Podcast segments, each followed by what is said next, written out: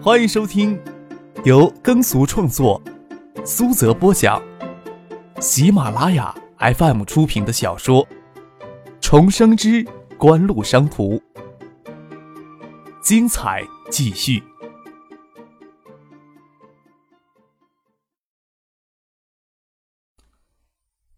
第四百六十五集。张克吹着口哨，是灰喜鹊的调子，闻着咖啡的香气，端了一杯递给拘谨坐在沙发上的李星宇。李星宇时不时凑到窗前观察楼下的停车场，手里捏着已经关机的手机，每次又不得不沮丧地发现那辆艳黄色的法拉利跑车还显眼停在露天停车场的中间。张克端了一杯咖啡，依着办公桌而站，看着李星宇的侧脸。李星宇在黑色绒线衣外系着红白圆点的丝巾，两鬓的秀发遮住半片脸，只露出一截白腻的颈脖子与一角艳红水润的红唇，似乎眼睛看着就能感觉到那让人惊心动魄的软弹触感。偶尔撩起发丝，露出晶莹剔透的耳垂来。他转身看向窗外时，愈发显得腰肢纤盈而臀部丰满，曲线夸张，有着极致的性感。前尘往事里，媒体报道李星宇自缢是不满家族给他安排的婚事，很难想象现在社会竟然会有女性因为家族安排的婚事不合意而决绝的选择结束了自己年轻的生命，大概是一种长期给禁锢在阴翳中，最终促使他走上绝路的吧。张克心里想着，看着李星宇如此精致绝艳的容颜里，似乎藏着给禁锢的哀婉，愈发有着颠倒众生的魅力。笑着说：“你要是很想躲开他们，这栋楼里似乎还有专门的电梯可以出去。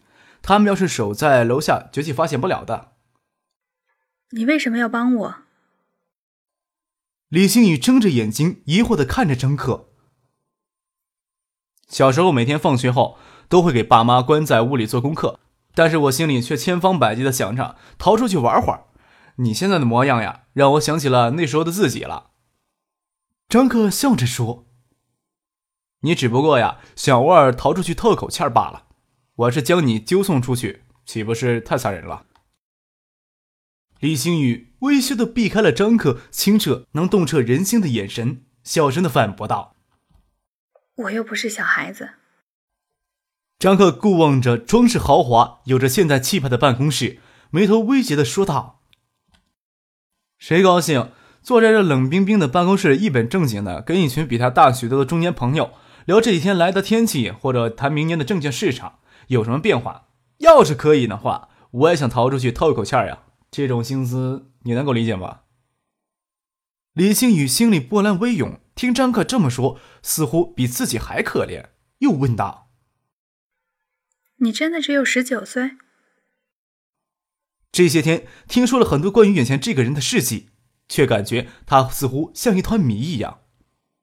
啊，张克点点头，走过来，看到楼下露天停车场那辆艳黄色的法拉利还停在那儿，侧过头来问李星宇：“你多大呀？跟我同龄吗？”又感觉自己这么一问，就是像在网络上勾引无知少女的拙劣手段一样，咧着嘴忍着笑，摊了摊手，说道：“要不咱们就一起逃出去透口签儿。”李星宇迟疑不定，问道：“今天要举办这么大的活动，你要是逃走了，不会乱成一团？你要相信，离开了我呀，这里的情况不会变得更糟糕。”张克伸手抓住李星宇的手，说道：“走吧。”李星宇想抽回手，却给握得更紧了，被张克拉着往外走。这松软嫩滑的小手握在手心里，像要融化掉一样。张可心想：这一握也不枉自己带着他逃出去。除了正常载人载货电梯之外，大楼西北角还有一座只连通十二楼与地下停车场的专用电梯。父亲看着张克牵着李星云的手往专业电梯走去，从他的办公室里追出来。张克伸手一张，说道：“将小车的钥匙给我，不要跟着我啊，也不要跟别人说我去哪儿了。”小车指的是银灰色的沃尔沃，在张克的几部车当中，就这部车最小。张可不喜欢造型夺目的跑车，其他车像奔驰 W 幺四零又太暮气沉沉了，当然不适合开着载着女孩外逃。李星宇这时候才有些慌乱的将手从张克的手心里挣开，听张克跟父亲说话时的严峻语气，真要逃出去一样。很奇怪的心却安定下来了，似乎跟着这个人真能逃出去一样。人站在张克后面，也不敢看夫君略带疑惑的眼神。父亲将车钥匙拿给了张克，张克与李星宇乘电梯直接到地下停车场，车子就停在电梯门口的边缘。张克与李星宇上了车，驶出停车场时，还看到金南勇站在大厅前焦急的拨打电话。李星宇紧张的要躲到车座下面去，直到张克笑着跟他说：“车窗呀贴着膜了，外边人看不见你。”他才松了一口气的样子，坐直了身体。直到车子行上前街，他才拨打电话，打了一个电话，告诉了李在珠。这话说完之后，又毅然的关掉手机，将手机卡拔出来，打开车门，将手机给丢了出去。张可看了都心疼呀，七千元的 i 幺九手机说扔就扔，也可以看得出李星宇这一次给自己拐骗进来的外逃是下了多么大的决心呐。已经是十月下旬了，象山的景致极为耐看，车驶进象山，枫树。黄芦树的枝头，红叶仿佛是漫山遍野的火焰。从柏油路侧身上去的石阶上染着些青苔，也有给火焰燃烧似的感觉。路边落了一些红褐色的叶子，随风翻滚。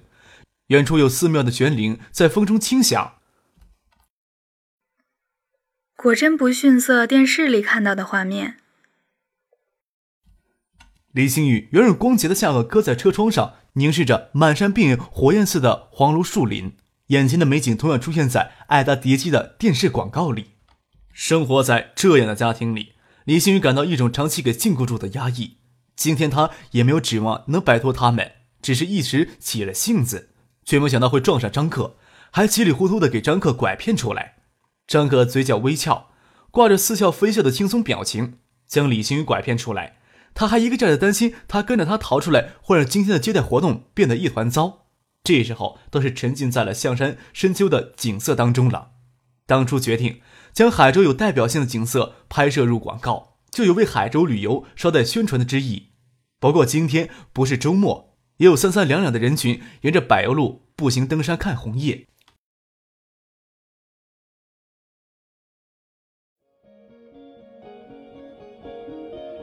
您正在收听的是由喜马拉雅 FM 出品的《重生之官路商途》。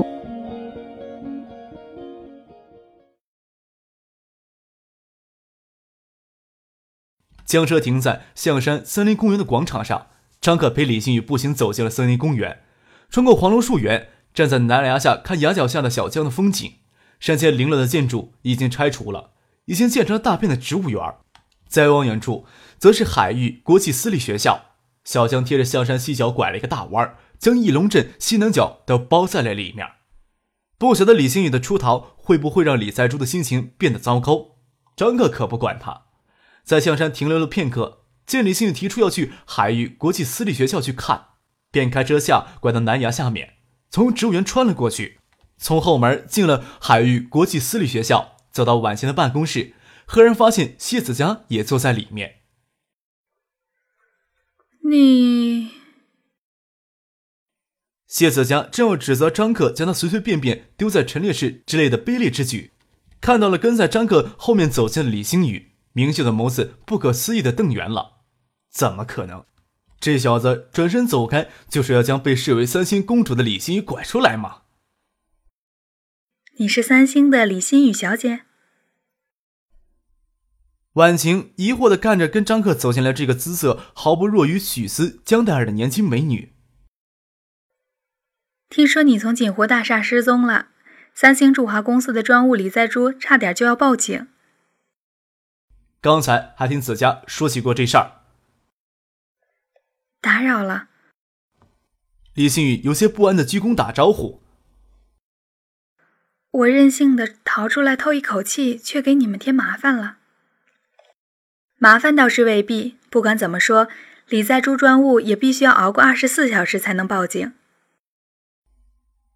婉清听李星宇这么说，倒是有些同病相怜的感触，说道：“我只是好奇，你怎么会跟张克逃出来？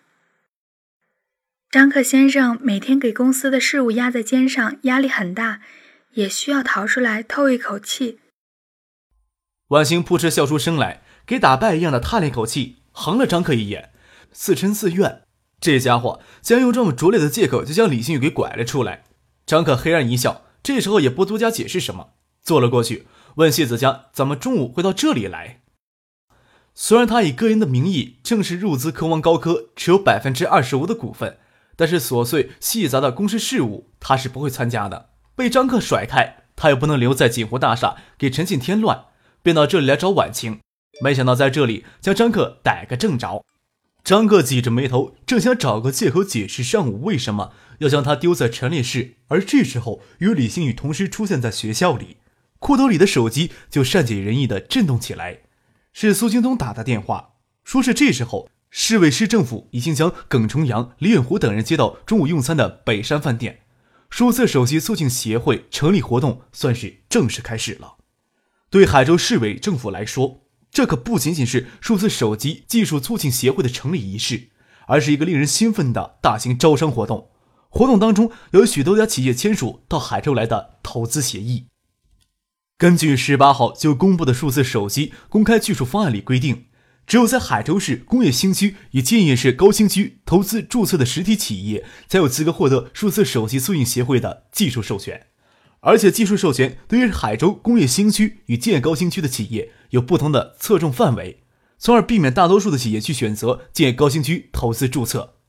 从十八号到今天才过去不到一个星期的时间，海州市招商部门接收到的投资者咨询甚至超过九六年的全年总和。投资中不仅有个人投资，也有像中天科技这样的大型电子集团。锦湖抛出一个让人无法拒绝的诱饵，不仅可以免费的使用相关的手机行业制造技术，并且在相关所有技术有突破，都将获得完整的知识产权。而不用担心锦湖这时候会跳出来享受什么权益。